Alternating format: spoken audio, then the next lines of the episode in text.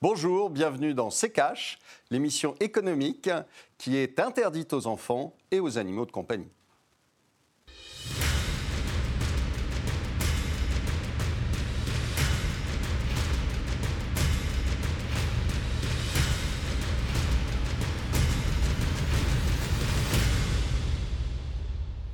Bonjour, aujourd'hui nous allons vous parler du pétrole. Bonjour Estelle. Bonjour Olivier, bonjour à tous, bienvenue dans ce nouveau numéro de C'est Cash au sommaire cette semaine. Olivier, on va donc parler des énergies fossiles et plus particulièrement du pétrole. Quel est l'impact de cet hydrocarbure sur notre économie? Se dirige-t-on vers la fin du pétrole? Ces questions, Olivier, sont au sommaire cette semaine. Euh, pour commencer, on va planter un petit peu le, décor. Euh, quelle place selon vous a le pétrole aujourd'hui dans notre économie? Une place majeure. Euh, on sait très bien que ça a déclenché des des crises, euh, que euh, euh, quand vous avez des, tensions géopolitiques, le prix du pétrole monte et que ça pèse sur, sur les économies. donc une place majeure et c'est un, un, l'énergie euh, fossile qui est euh, la plus utilisée dans le transport, dans euh, beaucoup de choses. Et donc, c'est une, une place conséquente, surtout pour évidemment les pays consommateurs, mais aussi pour les pays producteurs. Et donc, les, les, prix du pétrole, regardez ce que ça a fait récemment, puisque c'est là-dessus qu'ont commencé aussi euh, les Gilets jaunes, et donc euh, vous avez une, place majeure, même si euh, dans le, le démarrage des Gilets jaunes, c'était plutôt une taxe sur les produits pétroliers que réellement la hausse du prix du pétrole. Est-ce que c'est la clé de voûte de l'économie, Olivier? Oui, c'est la clé de voûte économique et puis géopolitique. C'est-à-dire que vous constatez quand même que depuis des, années et des années, euh, euh, tout ce qui bouge au Moyen-Orient, euh, toutes les manœuvres américaines, etc., sont dues à leur, leur, appétit pour ce produit. Donc évidemment que ça, ça, compte, ça compte sur la reprise après 2008. vous aviez essentiellement euh, une reprise sur le pétrole de schiste. Ensuite, quand le pétrole de schiste est redescendu, euh, vous avez eu un arrêt de l'activité euh, important, un freinage important aux États-Unis. Donc, réellement, c'est quelque chose de majeur, c'est une variable majeure de, l'économie, et pas que américaine, mais euh, mondiale. Alors justement, Olivier, euh, vous parliez des États-Unis, parmi les plus gros producteurs euh, d'or noir, eh bien, on les retrouve à la première place avec 11,7 millions de barils de pétrole brut par jour en 2018. Ils sont devant la Russie et l'Arabie saoudite. Une première place qui s'explique notamment grâce au boom du pétrole de schiste. En novembre 2018, pour la première fois depuis 45 ans, les États-Unis ont plus exporté de pétrole qu'ils n'en ont importé, selon l'Agence américaine d'information sur l'énergie. À quel point euh, leur, cette position euh, de force influence-t-elle euh, les marchés mondiaux Attention, position de force et pas position de force. C'est-à-dire que quand vous achetez un terrain, que vous avez une concession, vous êtes obligé quel mhm. que soit le cours du pétrole, vous êtes obligé de percer les trous. Euh, pourquoi? Parce que sinon, vous perdez votre concession au bout de deux ans, etc. Donc il y, a un mécanisme euh, qui fait que euh, finalement, on pense qu'il suffit de tourner un robinet. Non. Il ne suffit pas de tourner un robinet. Quand vous êtes lancé, vous continuez. Mhm. Et, et, là, quel que soit le prix. Or, ce qui s'est passé, ce, qui est, ce qui est important de savoir, c'est que vous avez euh, le pétrole de schiste, c'est un pétrole qui est cher à sortir. Euh, alors, après, euh, on a dit que ça avait beaucoup baissé ces, derniers temps, mais si vous rajoutez l'aspect financier des choses, euh, puisqu'il faut acheter le terrain, enfin, il faut euh, acheter la concession, etc. Et donc, c'est un coût de revient qui oscille autour de 60 dollars le baril. Donc, alors évidemment, quand vous avez un prix du baril qui passe en dessous, bah, malgré tout, vous êtes, vous êtes obligé de continuer à le sortir, le, pétrole, et, vous perdez de l'argent. Donc, évidemment, tout ce qui est petite compagnie, etc., à ce moment-là, saute et euh, il n'y a que les grosses qui peuvent, euh, qui peuvent résister. Donc euh, c'est un, vrai, c'est un vrai sujet, c'est-à-dire que pendant ce temps-là, vous avez l'Arabie saoudite qui continue à sortir son pétrole et elle, c'est 6 dollars le coût d'extraction. Donc si vous voulez, ils gagnent de l'argent quoi qu'il arrive, même si le pétrole chute à, à, 25, ils en gagneront beaucoup moins, mais ils sont encore positifs. Justement, Olivier, un mot euh, sur euh, ce prix euh, du baril. En fin d'année, les prix oscillaient autour de 50 dollars le baril. En ce moment, le brut WTI se négocie autour de 62 dollars, près de 71 pour le Brent.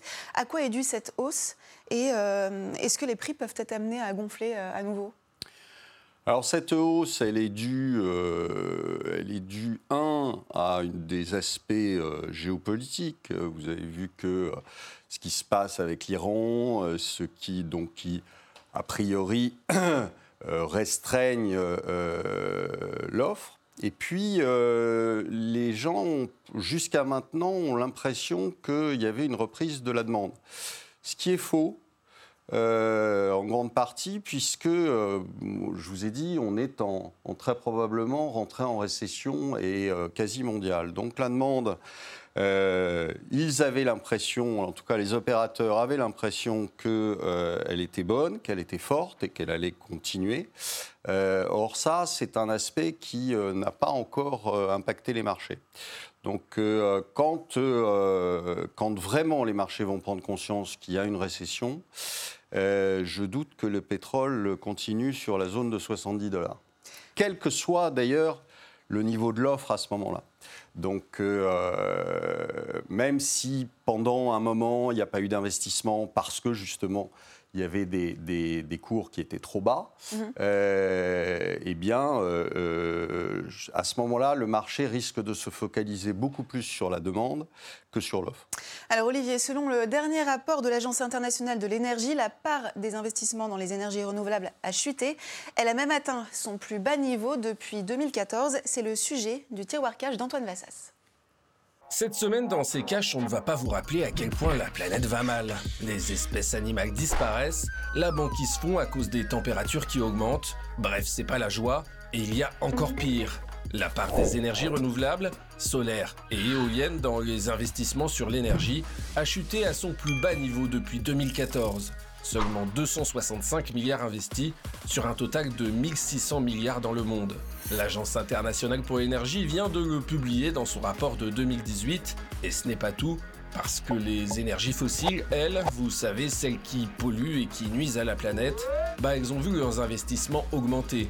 Pour le pétrole et le gaz de 3,5% et pour le charbon de 2,5%. Un paradoxe quand on sait, en plus du fait que le changement climatique est l'une des plus grandes préoccupations mondiales, que les prix du solaire et de l'énergie éolienne ont chuté fortement ces dernières années. L'explication réside en fait dans la politique de certains pays. En tête de liste, les États-Unis, premier producteur de pétrole au monde, Donald Trump a fortement allégé les réglementations sur l'utilisation des énergies fossiles et relancé le secteur pétrolier via l'exploitation des fameux schistes, le redressement des cours du pétrole a fait le reste. On citera également la Chine ou encore l'Australie qui continuent à développer leur production de charbon. Alors que faire pour passer à une énergie plus propre au niveau mondial? T'en penses quoi Olivier? Allô Olivier? Alors j'en pense quoi? Je pense que euh, euh, on pourrait aussi se poser la question de savoir si euh, l'éolien et, le solaire dans tous les pays sont, sont adaptés et sont intelligents. L'éolien, c'est une bêtise absolue. on sait que ça pollue, on sait que on n'a absolument pas prévu le démantèlement des, éoliennes. Vous avez vu que l'Allemagne s'est retirée euh, de l'éolien et du solaire. Enfin, je veux dire, il y a des, on se lance de façon désespérée dans des trucs qui ne fonctionnent pas, pourquoi les, qui sont mauvais. Pourquoi l'éolien pollue, euh, Olivier? Bah, L'éolien pollue parce qu'il euh, faut le fabriquer, il faut fabriquer ces horreurs-là, et que ça ne marche que quand il y a du vent, qu'on ne peut pas stocker l'électricité, que justement, en général, quand il y a du vent, c'est là qu'on n'en a pas besoin, et que, en plus, c'est bourré de terres rares, de métaux rares, etc. Donc euh, c'est une absolue bêtise. On le sait, on est obligé de polluer les sols, on met je ne sais combien de mètres cubes de béton pour dresser ces, ces, cochonneries, et, donc ça n'a aucun intérêt. Donc on, on, sait que ça n'a pas d'intérêt, mais on continue à le faire. EDF continue à acheter de hors de prix de l'électricité dont ils n'ont pas besoin en général, donc c'est fabuleux. Merci Olivier. On va continuer euh, sur le sujet. Cette semaine, nous recevons euh, Pierre-René Bocchi, ancien euh, directeur stratégie et planification du groupe Total, enseignant, auteur de huit ouvrages sur l'énergie, dont Le pétrole, quelle réserve, quelle production et à quel prix aux éditions du Nou. Bonjour Pierre-René Bocchi, bienvenue euh, dans cette émission. Je rappelle que vous êtes auteur euh, d'une série d'ouvrages sur l'énergie dont le dernier s'intitule Le pétrole, quelle réserve, quelle production et à quel prix? Euh, Jusqu'à quel point le pétrole influence-t-il notre économie? C'est évidemment majeur puisque c'est, je dirais, la colonne vertébrale de tous les transports. Il y a très peu de transports qui ne recourt pas au pétrole. C'est la base de la pétrochimie, donc de la grosse chimie mondiale, euh, plus quelques usages euh, annexes, faire euh, des lubrifiants, des bitumes, etc. Donc voilà, c'est clairement le, ça a été le moteur, je dirais, des Trente Glorieuses et même d'une croissance ralentie après les chocs de 73-79. Euh, Pierre-René Bocchi, euh, où en sont aujourd'hui les réserves de pétrole et est-ce que, d'abord, est-ce qu'elles sont faciles à estimer? Non, c'est même extrêmement difficile puisque les, chiffres auxquels tout le monde a accès, ceux euh, publiés par les Nations Unies, par la Banque mondiale, par l'OCDE, par le BP Statistical Review, sont des chiffres politiques qui ont très peu à voir avec la réalité. Olivier? Comme euh, par exemple le Venezuela, euh, où euh, on peut se poser beaucoup de questions sur la réalité de leur place au niveau producteur de pétrole.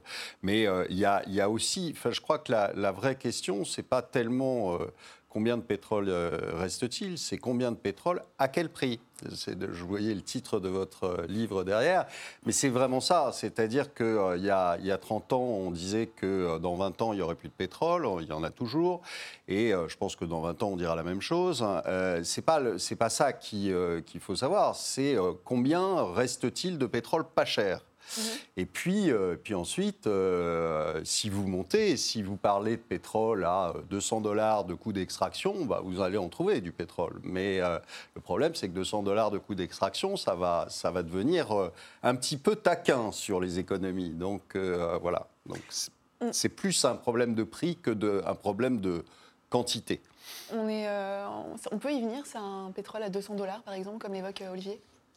Je ne pense pas que l'économie mondiale fonctionnerait durablement, je pense qu'on déclencherait une crise latente pour des tas d'autres raisons euh, financières qu'on repousse depuis assez longtemps et qui ne résisterait pas, à mon avis, à un choc très fort un peu durable. Évidemment, si c'est un choc de six mois parce qu'en Iran, euh, il y a une révolution, etc. Mais pour compléter sur les, sur les réserves, le cas du Venezuela est absolument typique. Officiellement, il a les plus grosses réserves du monde. En fait, il est quelque part numéro 10. Et c'est entièrement un bluff politique. C'est-à-dire qu'à 500 dollars le baril, ils auraient peut-être les réserves qu'ils prétendent avoir. Mais certainement pas à 50, ni même à 100. Va-t-on euh, manquer de pétrole? On, vient de l'évoquer indirectement. Non, c'est une question d'équilibre, euh, de prix supportable. Et aujourd'hui, avec un niveau de prix se promenant entre 70 euh, et peut-être dans quelques années à 100 dollars le baril, euh, on ne manquera pas de pétrole pendant, je dirais, les, 20 ans qui viennent. Après, c'est beaucoup moins clair. Olivier, est-ce que euh, la grande question aujourd'hui, finalement, c'est pas de savoir si on va manquer de pétrole, mais comment est-ce qu'on va faire pour pouvoir s'en passer? Ah, c'est une bonne question, euh, mais là, euh, je me tourne vers notre invité, mais euh, c'est une bonne question. Comment on va faire pour s'en passer? Pour l'instant, on n'a a quand même pas l'impression qu'il y ait une, réelle volonté politique, une un démarrage politique, une incitation politique à réellement chercher des, alternatives. Donc c'est pour ça que quand on, quand on voit ce qui se passe, par exemple, sur, le, sur les, voitures électriques, ok, c'est très bien les voitures électriques euh, en soi, pourquoi pas. Sauf que l'électricité, euh, on l'a montré euh, aussi dans le tiroir cache, elle vient principalement du charbon, donc c'est pas forcément une bonne idée. quand ça va avec le, nucléaire, ok, je veux bien, mais quand ça, ça, pollue encore plus avec le charbon, les centrales allemandes qui ont remplacé les centrales nucléaires par des centrales à charbon, je vois pas bien l'avantage. Et puis, secondo, vous avez quand même quelque chose qui est qu'on ne prévoit jamais rien. La suite, quand vous avez euh, dans une Tesla 750 kg de lithium, excusez-moi, mais enfin le lithium c'est aussi un, produit euh, qui dont il n'y a pas des réserves gigantesques. Hein, euh, et, donc, euh, et on se pose aucune question. On se pose aucune question sur le recyclage des batteries. On se pose aucune question sur la fabrication de la, voiture, qui, en termes de bilan carbone, est une catastrophe. tout ça, on s'en fiche. Et on a décidé de partir directement dans le tout électrique. c'est idiot, mais pour l'instant, il n'y a pas d'autres alternatives. Alors, on vous parle de temps en temps d'hydrogène, de piles, euh, à hydrogène, etc. Mais enfin, bon, euh, on n'a pas l'impression qu'il y a une réelle volonté parce que ça arrange quand même bien tout le monde, ça arrange des pays, euh, ça arrange euh, qui sont producteurs de pétrole et qui n'ont pas du tout envie que cette source de revenus starisse. Donc euh, voilà, vous avez un, lobby pétrolier qui, est, qui est puissant et qui n'a pas non plus du tout envie que ça se, ça se termine demain matin. Donc c'est compliqué aujourd'hui de euh, de réellement euh, mettre un frein à l'utilisation du pétrole pour basculer sur autre chose. Alors justement, Pierre-René Bocchi, les députés ont voté euh, d'ici 2040 la fin des véhicules thermiques. Est-ce que c'est réalisable? Je, pense que la, la classe politique, et j'inclus là-dedans malheureusement les députés, ont peu de compétences. J'ai moi-même été témoigné devant plusieurs commissions parlementaires. J'ai été ahuri de l'incompétence de ce milieu. Euh, donc, si vous voulez, euh, on a fait une loi sur la transition énergétique qui, à mon avis, euh, est toute une grande médiocrité intellectuelle avec plein de contradictions. Et d'ailleurs, quand on fait des lois très épaisses, ça veut dire qu'on, que ce, ne sont pas des lois, il n'y a pas d'idée directrice. Comme, quoi, par exemple quand on traite en détail, par exemple, le, bâtiment, on traîne depuis un gouvernement précédent euh, des normes sur le, sur le bâti qui, qui, viennent à favoriser le gaz au détriment de l'électricité qui, en France, est très peu carbonée ou décarbonée, essentiellement grâce au nucléaire et à l'hydraulique. On n'a que 5% en gros de... Eh bien, on a pondu je suis désolé de personnaliser, à, l'instant d'un ministre qui était polytechnicienne, Mme Nathalie Kosciusko-Morizet, une législation absurde qui s'appelle la RT 2012, qui favorisait, RT, tiens, c'est une, j'avais pas fait le rapprochement, euh, qui, qui euh, favorisait en fait le gaz au détriment de l'électricité. En clair, on a favorisé GDF aux dépens d'EDF, ce qui est tout à fait absurde. Et quelles sont euh, les plus grosses contraintes de substitution? C'est avant tout des contraintes économiques. On le voit bien d'abord à la, à la production d'énergie. la substitution par des énergies renouvelables, je serais peut-être un peu moins féroce euh, que n'a été votre euh, interlocuteur, mais euh, on est en dehors, pour la plupart des pays, en tout cas des pays européens, de ce qui est économiquement raisonnable. Ça ne veut pas dire que ponctuellement, il n'y a pas des endroits où le solaire soit intéressant, encore plus que l'éolien, et même l'éolien dans certains cas particuliers. Maintenant, du côté de la consommation, euh, on va aussi avoir des contraintes économiques. Il est certain qu'il y a deux secteurs sur, lesquels, si le danger euh, climatique se confirme, et il a toute chance maintenant d'être confirmé, on a très peu de chances que ça ne soit pas anthropique, eh bien, euh, le premier ennemi, c'est le charbon, qui émet le plus de gaz carbonique par unité d'énergie. Et substituer les centrales à charbon, ça veut dire mettre dans un premier temps du gaz ou du nucléaire, mais qui a une grosse inertie et qui pose d'autres problèmes d'acceptabilité par les populations. Euh, alors que en fait, si on ramène sur 20 ou 30 ans, y compris euh, l'accident de Tchernobyl, c'est ce qu'il y a de plus sûr. Mais voilà, ce euh, c'est pas perçu comme tel. Voilà. Olivier, est-ce que vous êtes d'accord Se passer du pétrole à, grande échelle, c'est plus, plus des contraintes économiques que techniques? Ah euh, oui, et puis, euh, et puis euh, là je suis parfaitement monsieur sur l'incompétence des politiques, c'est-à-dire le manque de vision, simplement. C'est-à-dire que si pourquoi est-ce qu'aujourd'hui on a du, nucléaire et pourquoi on a une énergie presque totalement décarbonée? Parce qu'on a eu un, président qui s'appelait De Gaulle et qui, a eu, qui a planifié ça et qui a eu une, une, vision sur le long terme et non pas sur les trois semaines qui suivent pour être réélu ou pour sortir la bonne blague qui va être reprise par toutes les télés. Enfin, je veux dire, ils sont incompétents, mais ils sont incompétents, c'est pas étonnant, c'est que s'ils avaient été compétents, ils auraient fait autre chose que de la politique. Le nucléaire, ça pollue aussi le nucléaire, ça pollue aussi, mais au moins, ça, a l'avantage de euh, aujourd'hui. Euh, alors peut-être qu'il faut trouver autre chose, une meilleure, une meilleure façon de euh, stocker les déchets, parce que c'est vrai que les, immerger au large de la Hague dans des bidons tout pourris, c'est pas, c'est pas non plus une bonne solution. Mais, mais sinon, bien sûr qu'il faut, la chose est perfectible, on va dire, mais mais d'un autre côté, pour l'instant, c'est ce qu'on a qui est quand même le, moins polluant euh, de tout, de, du charbon, de, euh, je vous dis, même des éoliennes euh, qui, sont, qui sont idiotes en France. Alors, je veux bien que des panneaux solaires, ça soit intéressant en Afrique, hein. on, est, on, est, on est assez d'accord là-dessus, mais vous n'allez pas coller ça sur les toits en Grande-Bretagne, par exemple. Hein. Pierre-René Bocchi, euh, un mot euh, du renouvellement des pétroliers. Euh, est-ce qu'ils ont commencé à, investir ailleurs? Alors, c'est la deuxième fois que les pétroliers se disent le monde est en train de changer et il faut qu'on change. Je me souviens très bien qu'après les crises de 73-79, tous les pétroliers se sont lancés dans les énergies renouvelables. On l'a complètement oublié.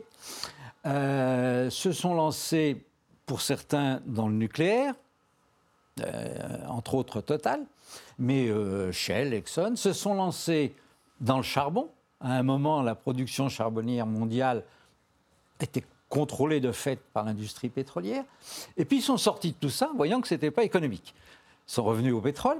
Et aujourd'hui, à nouveau, ils se posent la question stratégique mhm. qu'est-ce qu'on fait euh, face à la nouvelle donne S'il faut réellement euh, diminuer la part des énergies fossiles, ça nous touchera, parce que c'est le plus facile à toucher, parce qu'il y a des marges qui permettent de toucher ce secteur. Euh, et euh, beaucoup sont en train de réfléchir à créer un secteur électrique. Bon, en France, Total devient le deuxième, je crois, fournisseur d'électricité, ou il est devenu déjà, mais c'est un phénomène qui va se mondialiser. Euh, pour conclure, euh, Pierre-René Bocchi, quel avenir euh, concrètement pour cet hydrocarbure dans les 20-30 prochaines années? Je, dirais que sur les 20-30 années, il n'y aura pas d'énormes modifications de fond. Ça sera le, le plus important sera un plafonnement de la production mondiale, pas très loin du niveau actuel, puis une lente décroissance, mais entrecoupée par des crises qui, elles, sont parfaitement imprévisibles. Donc, je vous donne une tendance euh, longue.